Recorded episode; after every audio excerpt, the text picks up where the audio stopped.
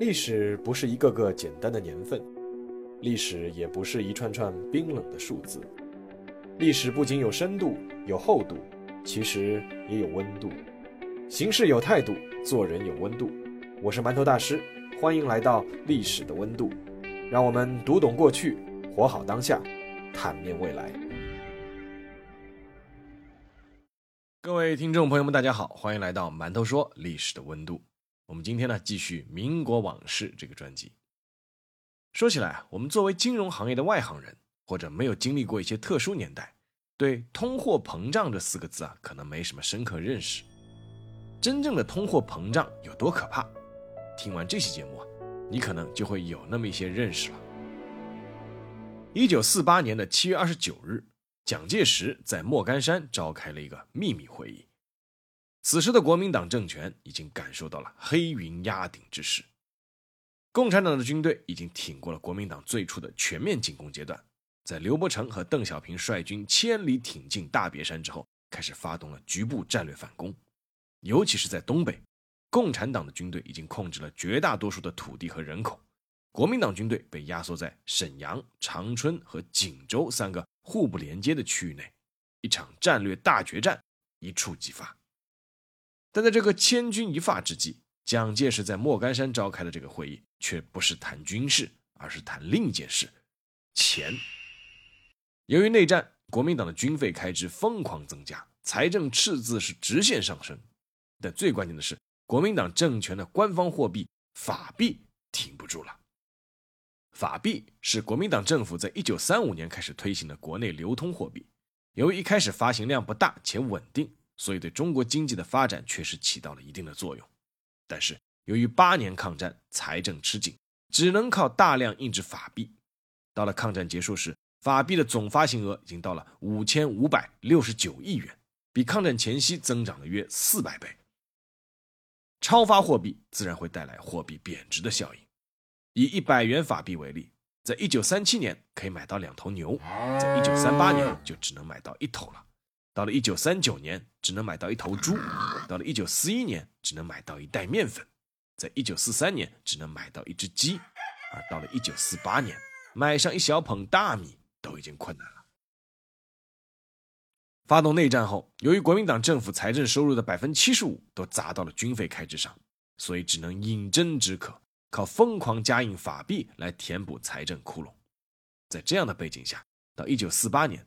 法币的发行额已经令人瞠目结舌的达到了抗战前的四十七万倍，导致居然出现了这样一种窘迫的景象：印刷厂刚印好的法币还没有出厂，钞票面值已经在市面上一落千丈，甚至已经抵不过钢材印刷的成本了。经济如果垮了，军事肯定也要跟着垮。面对这样的情况，蒋介石只能把经济工作会议摆到了军事工作会议的前面，先解决粮草，才能有人打仗。怎么解决？按蒋介石的想法，是要一揽子解决问题，放弃法币，发行一种新货币。币制改革是一件非常重大的事，牵扯到方方面面，需要非常缜密的论证和研究。在当时国内炮火连天的环境下，本来就已经摇摇欲坠的国民党政权，还能进行牵一发而动全身的币制改革吗？面对众人的劝阻，蒋介石却一定要改，因为他。信任一个人，这个人就是新上任不久的财政部长王云武。王云武是三个月前才被任命为财政部长的，他其实并非金融专业的科班出身，而是一个出版商，他是商务印书馆的总经理。必须承认的是，商务印书馆在王云武主政时期，局面是为之一新，出版了很多非常有价值的书籍，可以说是为中国的文化事业做出了卓越的贡献。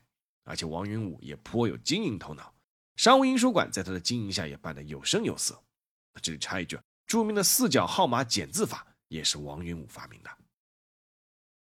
也正是因此，王云武被当时负责组阁的行政院长温文浩任命为财政部长，随即又接到了蒋介石的命令，拿出币制改革的整套方案。其实当时蒋介石是同时让于鸿钧和王云武各拿一套方案的。时任中央银行总裁的于鸿钧拿出了一套不改法币本位，用新币负责缴纳税收和买卖外汇的温和改革方法。按照这个方法，大概能将当时中央财政的收入提高到支出的百分之四十到百分之五十。但是蒋介石却全盘否决了于鸿钧的方案，因为他更看好王云武的方案，那就是彻底推翻法币，推出一个全新币种——金圆券。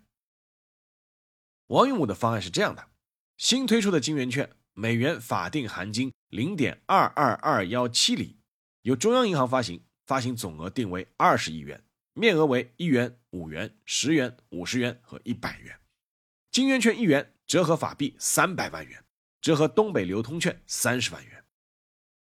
在七月二十九日的莫干山会议上，蒋介石正式认可了这套方案，但是他有点不放心，在三十一号就专门咨询了前中央银行总裁张家敖。经济学科班出身的银行家张家敖一点都没有给蒋介石面子，直言不讳地指出，政府要发行一种新币。必须要有充分的现金或外汇储备，而且要能保证新币的每月发行额度比旧币要减少，不然肯定会导致物价飞涨、新币贬值。而张家敖说的几个必备要素，国民党政权当时其实一个都做不到。八月十七日，蒋介石还是不甘心，再次咨询张家敖，张家敖还是坚持自己的意见。八月十八日，蒋介石第三次召见张家敖。甚至把币制改革计划书的文本都拿给他看，但是张家敖看完还是告诉蒋介石：“你们肯定守不住二十亿元的发行定额，新币种可能在几个月内就会大幅度贬值。”但此时的蒋介石已经没有退路了，行要上，不行也要上。一九四八年八月十九日，国民党中央政治会议通过了币改方案，之后行政院也讨论通过。当天晚上。蒋介石以总统名义颁布财政经济紧急处分令，通过广播播放。这份处分令除了说明金圆券的面值以及对旧币的兑换比例之外，还额外强调了一点，说禁止私人持有黄金、白银、外汇，凡私人持有者，限于九月三十日之前收兑成金圆券，违者没收。蒋介石宣称，共产党最怕两样东西，第一样是世界大战。这个明年肯定会发生。第二样就是我们进行币制改革，稳定经济。一九四八年八月二十三日，金圆券正式发行。应该说有些出人意料，金圆券发行后，全国的经济居然进入了一段蜜月期。著名的社会活动家杨信佛之子杨小佛对当初这段蜜月期就印象颇深。在国民党政府正式推出金圆券后不久，就下达了一个。八幺九限价令，即全国所有商品的售价以八月十九号为准，一切交易不能超过此价。在这样的背景下，家住上海的杨小佛在头两天居然用四元金圆券就买到了食品商店里断货已久的美国产鲍鱼罐头，然后还有一点二元金圆券在南京东路的沙利文西餐馆吃到了一顿大餐。在金圆券发行之初，由于国民党政府态度坚决，当时政府的表态是。预期不对。当时政府的表态是：老百姓如果预期不对，就将全部没收；情节严重者还将投入监狱。而上海坊间还有传闻说，政府进口了先进仪器，可以探测出墙壁夹层里面是否藏有黄金，一旦发现就要抓起来。所以，全国的老百姓虽然都有点将信将疑，但还是乖乖的把手里的法币等各种旧币以及辛苦积攒的黄金外汇都交到了银行。兑换成了金圆券。八月二十三日发行的第一天，江浙沿海一带经济相对发达的城市，银行门口都排起了长队。在上海外滩中央银行门前，很多上海市民从早上六七点就开始排队，很多人排到下午一两点都还没有排上。八月二十八日，金圆券发行满五天，全国已经有价值两千七百二十万美元的金银外币兑换成了金圆券。在之后的数周里。全国的商品价格受“八幺九”限价令控制，也基本都维持在金圆券发行前的价格。国民党内部是一片雀跃，财政部长王云武自然也是备受鼓舞，认为这次的币制改革必将成功。但是蜜月期就真的只维持了一个月左右。作为亲历者的上海市民杨小佛很快就发现了一个普遍现象：商品橱窗里虽然还稀稀拉拉摆着一点商品。但都是只展示不卖了，饭店里的饭菜分量开始大幅度减少了，就连早点铺的包子、油条、阳春面，居然也开始限量供应，卖完为止了。这是典型的有事无货的征兆。商人们在限价令的威逼下，开始使用一切手段囤积商品，减少损失了。而头一个月的内部消息确实也不乐观，金圆券发行首月就超发了八千万元。相对于老是上缴硬通货的普通老百姓们，那些多少有些内部信息渠道的工商业企业主和金融资本家们，早就洞悉了国民党政府的经济家底，所以纷纷开始耍起了滑头。在这个时候，退无可退的蒋介石只有一招可用了，那就是用铁腕政策让那些资本家们乖乖带头就范。金圆券一发行，蒋经国就被老爸蒋介石派到了上海。上海是全国的金融中心，工商业高度发达，各种金融资本家的势力也是盘根错节。可以说，上海是否能做好金圆券的兑换工作，关系到全国币制改革的成败。这一年的蒋经国三十八岁，已经成了蒋介石的左膀右臂，所以他到上海时的头衔尽管是上海经济管制副督导员啊，当时的中央银行总裁于鸿钧是正职，但是呢，人人都知道皇太子亲自坐镇上海，就是来显示蒋介石的决心的。对于这场上海的打虎行动，蒋介石是颇有信心的。他定下的策略是，这次经济管制是一次社会改革运动。如果用革命手段来贯彻这一政策的话，那么我相信一定能达到成功。蒋经国一到上海，就在九江路中央银行大楼三层设立了经济督导员办公室，亲自坐镇指挥上海的经济管制。首先，他舆论先行，先发表了题为《上海向何处去》的告上海人民书，宣誓说：天下再没有力量比人民力量更大，再没有话比人民的话更正确，人民的事情。只有用人民自己的手可以解决，靠人家是靠不住的。要想将社会翻过身来，非用最大的代价不能成功。他还宣称只打老虎不拍苍蝇。然后蒋经国就真的动起手来了，他践行了用人头平物价的承诺。上海灵王公司经理王春哲因私逃外汇被判处死刑，上海警备司令部科长张亚明、大队长戚在玉因勒索罪被枪决。宪兵大队大队长江公美因为破坏经济管制被枪决，申鑫纺织总经理荣宏元、美丰公司总经理韦伯祥、中国水泥公司常务董事胡建良都因为私套外汇、窝藏黄金等罪被捕入狱。蒋经国当时还在兆丰公园，也就是今天的中山公园，举行了十万青年大检阅，宣告成立由三千人组成的行政院戡乱建国大队和大上海青年服务总队。会后举行了声势浩大的示威游行，一百多辆摩托车开路，几十辆轻型装甲车和一千多匹战马紧随，后面是数万人的游行队伍，沿途高喊严格执行八幺九限价，不准囤积居奇，打倒奸商，只打老虎，不拍苍蝇。在这样的威慑之下，一些工商界的大佬开始畏惧了。上海的煤炭大王、火柴大王刘洪生立刻上缴黄金八百条，美金二百三十万元。刘洪生对自己企业的负责人说：“蒋太子满脸杀气，他是什么都干得出来的，不敷衍不行啊，要防他下毒手。”然而，即便是这些工商业巨子，最多也只能算是大苍蝇。蒋经国发现，在财政经济紧急处分令之前，有人私自走漏消息，提前抛售股票。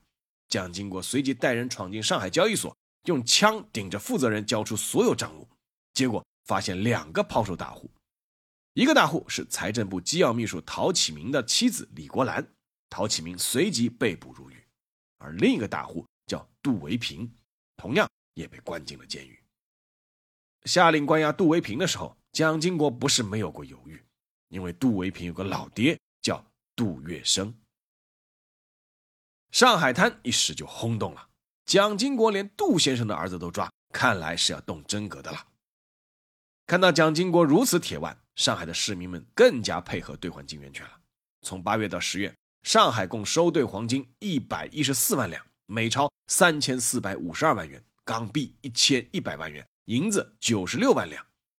在整个币制改革的过程中，上海是收兑成效最好的地区，收兑金额占到了全国的百分之六十四。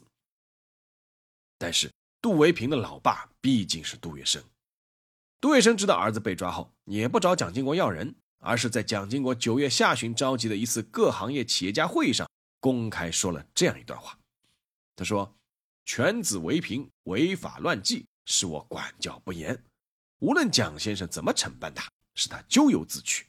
不过我有个请求，也是今天到会各位的一致要求，就是请蒋先生派人到扬子公司去查一查。蒋先生若是不方便，各位同仁和记者先生可随杜某去开开眼界。”这段话把蒋经国顶到了杠头上。扬子公司当时违法囤积货物是全上海最多的，但扬子公司的董事长叫孔令侃，孔令侃的老爸叫孔祥熙。孔令侃是宋美龄最疼爱的外甥，孔宋两大家族也是蒋介石最重要的两大支撑。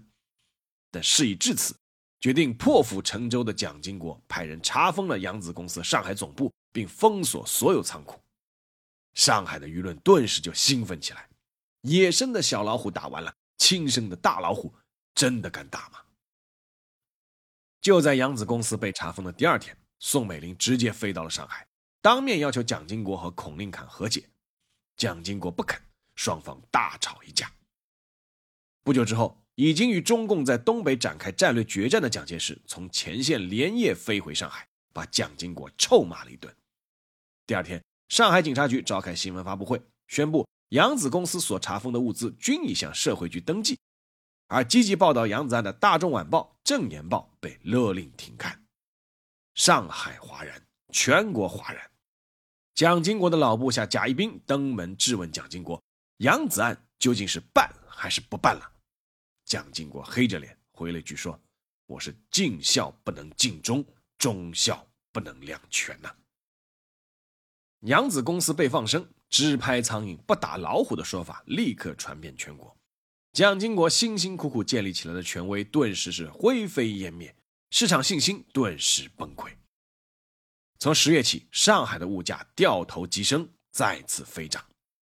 根据民国记者蒋经国的朋友曹巨仁记录，那些日子蒋经国几乎是天天喝酒，喝得大醉，以至于狂哭狂笑。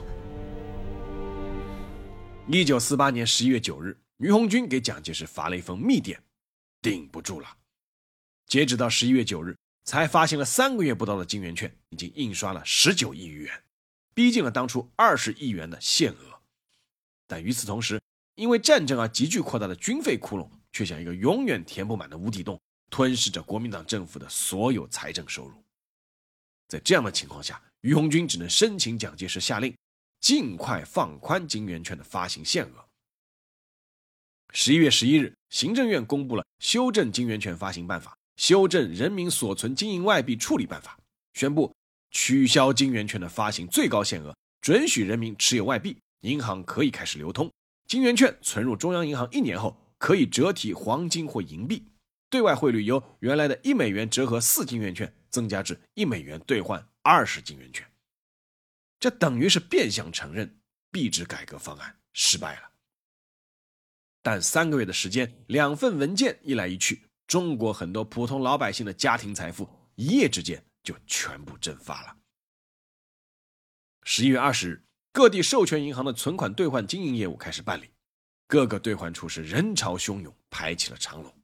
在上海，很多市民往往是要露宿街头，才能在第二天黎明时分排上队伍去银行兑换。十二月二十三日。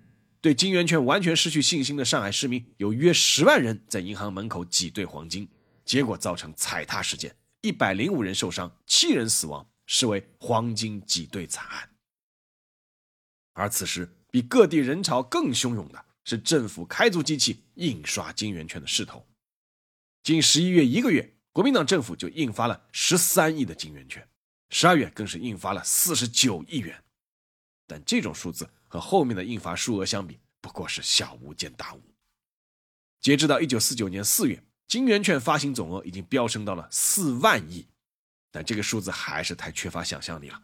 之后的五月，仅一个月就发行了六十三万亿，六月又印发了六十三万亿，总额达到了一百三十万亿，是一九四八年八月发行金圆券时印发总额的二十四万倍。金圆券面额从原先最高的一百元突破到了五百元、一千元、五千元、一万元、十万元、五十万元、一百万元。而当时一百万元的一张金圆券，能买到一个馒头就已经很不错了。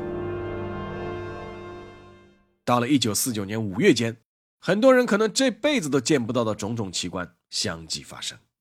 在很多单位，到了发工资日，以金圆券结算的工资是先统一发到一个人手里，而不是发到每个人手里。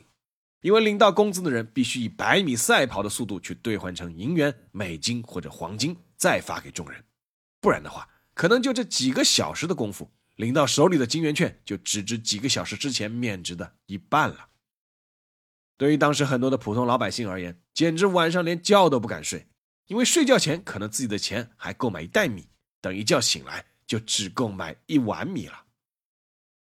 当时的民间流传这样一首歌谣，说：“大街过三道，物价跳三跳，工资像团雪，放会儿就化掉。”在这样的背景下，一些看似段子，但其实是真实发生的故事，在全国各地是屡见不鲜。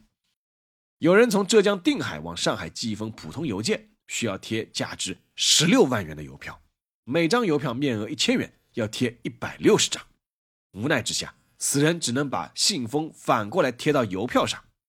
信封贴在邮票上这个段子，就从那个时候开始流行开来。上海有一位老太太早上去买菜。提了一个竹篮子，里面堆满了金圆券。走到途中，她内急，把篮子放在厕所门口进去了。等她出来，发现竹篮子已经被人偷走了。那一堆百万面额的金圆券堆在地上，无人问津。金圆券当时贬值到了怎样个地步？按购买力计算，一九四九年五月时的五百万元面额金圆券，只相当于一九四八年九月的一元面值。用万来做购买单位，已经早就不行了。当时上海一石大米的价格是四点四亿元金圆券，有人当时专门做过个精确统计，以每石大米有三百二十万粒米计算，当时买一粒米就要一百三十元。啊，这里我插一句啊，这里读的是一石大米，而不是一担大米。关于石和担的这个发音啊，我这里就不解释了啊，我这里还是读石，大家有兴趣可以去查一下。在这样的情况下。当时的新疆政府创造了一个至今仍无法打破的世界纪录，他们发行过面额为六十亿元的钞票，而那张六十亿元的钞票，当时在上海也就只能买到七十厘米或者一盒火柴。金圆券仅仅用了九个月的时间，就轻松超过了法币发行十四年以来的通货膨胀速度。一九四九年四月二十三日，南京解放。此时的国民党政府已经是摇摇欲坠，但金圆券还在全国范围内流通，只是很多地方已经开始拒收了。五月二十七日，上海解放，国民党政府大势已去，终于在六月五日，国民党政府宣布禁止金圆券流通。但是，即便在逃往广州后，国民党政府依旧在印发金圆券，直到七月三日才完全停止。而且，作为替代品，国民党政府随即又推出了银元券。一元面额的银元券可以兑换五亿元金圆券。只是到了这个时候，早已信用全失的国民党政府，连最短的蜜月期也无法享受到了。在国民党统辖的城市里面，老百姓都抵制兑换银元券，连国民党自己的单位和机关也拒收银元券。金元券一共是历时十个月，成了中国货币史上最短命的货币，在世界货币史上可能也是屈指可数。那位曾经做方案的王云武，在币制改革方案失败后，黯然引咎辞职。但在一九四九年后，还是跟随蒋介石去了台湾，并且依旧受到蒋介石的重用和优待。有人曾分析，王云武本来也就是受蒋介石之命的背锅侠，而且不管怎样，通过发行金圆券，国民党政府毕竟还是得到了好处，那就是从全国收集到了当时价值两亿多美元的各类外币、银元和黄金。而那些都是全国各地老百姓的血汗钱。好，下面进入馒头说时间。这里啊，想说一个人，他叫陈布雷，他当时是号称蒋介石的文胆，也是蒋介石最信任的身边人之一。一九四八年七月二十九日的那场莫干山会议，陈布雷也是参加的。陈布雷当时的身份是国民党中央政治委员会代秘书长。会上，作为经济外行。陈布雷一言不发，会后他做了两件事情。第一件事，陈布雷坚持把当时中央宣传小组的一百亿法币经费存入了银行，尽管当时有人劝他换成黄金，避免贬值。第二件事情，陈布雷会后途经上海市，回到家里，让夫人王允墨把家中的金器、银器都整理出来，去兑换金圆券，并表示我们要带头遵纪守法。后来的事情大家都知道了。一九四八年十一月十三日，陈布雷在家中服毒自杀。陈布雷是典型的知识分子，他对蒋介石、对国民党一直是忠心耿耿，因为他认为自己选择的是代表国家、代表正义的一方。陈布雷的自杀肯定不是因为自己的家产被自己的政府发行的金圆券洗劫了，但确实和发行金圆券这件事情是脱不了关系的，甚至可以说这是压垮他对国民党信念的最后一根稻草。当时陈布雷对金圆券迅速贬值的评价是：国家利益被牺牲了。个人利益被牺牲了，却便宜了金融家。在过去的一段时间里，国内互联网上有那么一小群人，在他们的观点和言论中啊，总能发现一句类似的话，什么话呢？就是蒋公一世英明，一时大意，被土共做了江山。抗日战争结束后，国民党军队拥有如此大的优势，蒋介石拥有如此高的威望和地位，却在短短的三年多时间里，被一开始明显处于劣势的共产党军队逆转局势。真的是一句一时大意可以解释的吗？但凡肯用点脑子稍微想一想，就知道肯定不是如此啊！金圆圈的闹剧当然不能解读为国民党丢掉大陆的唯一原因，但至少能为这场大溃败提供一个很有说服力的注脚。所以，多读一点历史还是有好处的，知道胜为何胜，败为何败，当然也能让人从中吸取教训，避免再蹈覆辙。好了，今天节目就到这里，我们下期再见。